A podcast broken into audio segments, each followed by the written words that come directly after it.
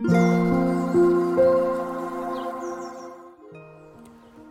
さんこんにちは、なおこです。インタビューライターがお送りするつづるラジオ。このチャンネルでは取材や執筆を通して学んだことフリーランスの暮らしやキャリアについてお話ししています。毎週土曜日朝6時半から聞く力を磨くトレーニングもやっています。気になる方は概要欄のリンクから詳細をご覧ください。今日は5月30日火曜日です。皆さんいかがお過ごしでしょうか？えっとですね今日はまあ、ちょっと映画の紹介をしたいなと思います。最近ですね本とか映画の紹介が割と多いですよね。なんかやっぱり今いろんななんか何でしょうかねインプットというかいろんななんかストーリーだったりとかいろんな知識に触れたいなみたいな欲があの強いのかもしれないです。あとですね最近ハマっているのがレイトショーなんですよね。あの映画館って今高くなりましたよね。えっ、と今までって確か1800円だったと思うんですけれどもいつの間にか1900円になっていてまあもちろんあのレディースデーだったりとかあの毎月1日とか何かしらの会員だったりとかすると、えー、安くなったりとかしますけれども結構高いなっていうのがあるんですよね。であの最近私あのレイトショーにレイトショーだったらいくらだったかな？1400円とかかな？1300円かな、まあ、ちょっとあの安くなるんですよね。遅い時間なので。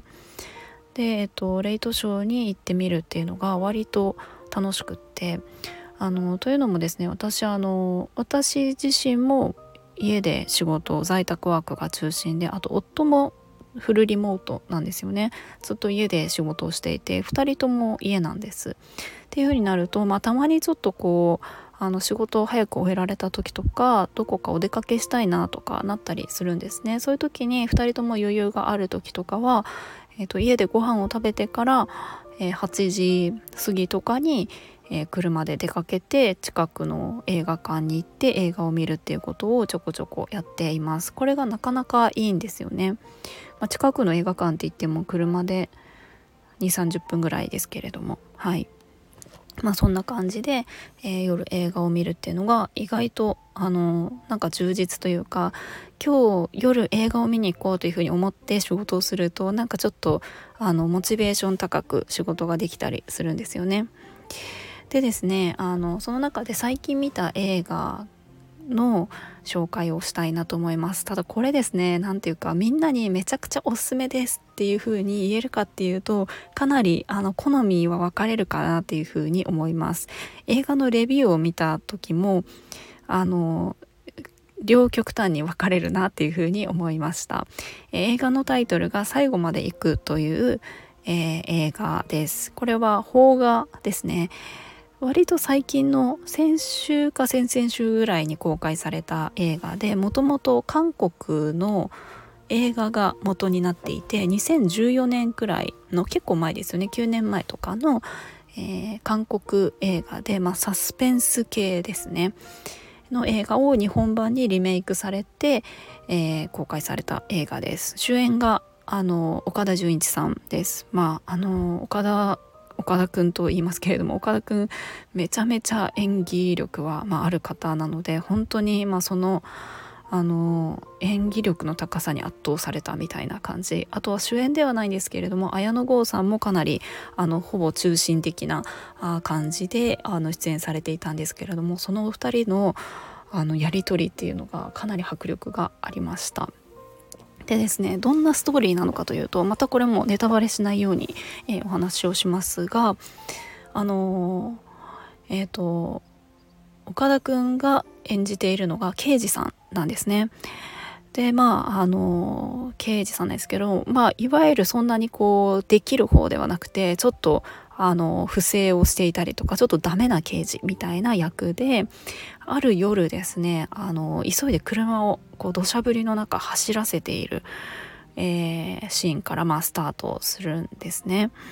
で急いであの車を走らせている時に、えー、目の前にですね男性が、えー、突然こうスッと出てきてうっかり引いてしまうんですね。で慌てて車を降りてその男性を確かめると、まあ、すでに亡くなっているっていう状態で、まあ、焦ったその刑事さんは、えー、とっさに自分の車のトランクにその男性の遺体を入れてしまうです。でそこからあのその自分がこう引いてしまった男性の遺体をどうにか隠す。そして引いたことも隠す、えー、どうにかしてその遺体をあの手放すみたいなことを、えー、考え続けるみたいな、まあ、そんなストーリーです。まあ、そこからいろんな展開があるんですけれども、まあ、見ている方としてはですねやっぱりこの岡田くんの気持ちになるんですよね。こううっかり引いてしまってとっさに隠してそれをこういろんな人に見つかりそうになるけれども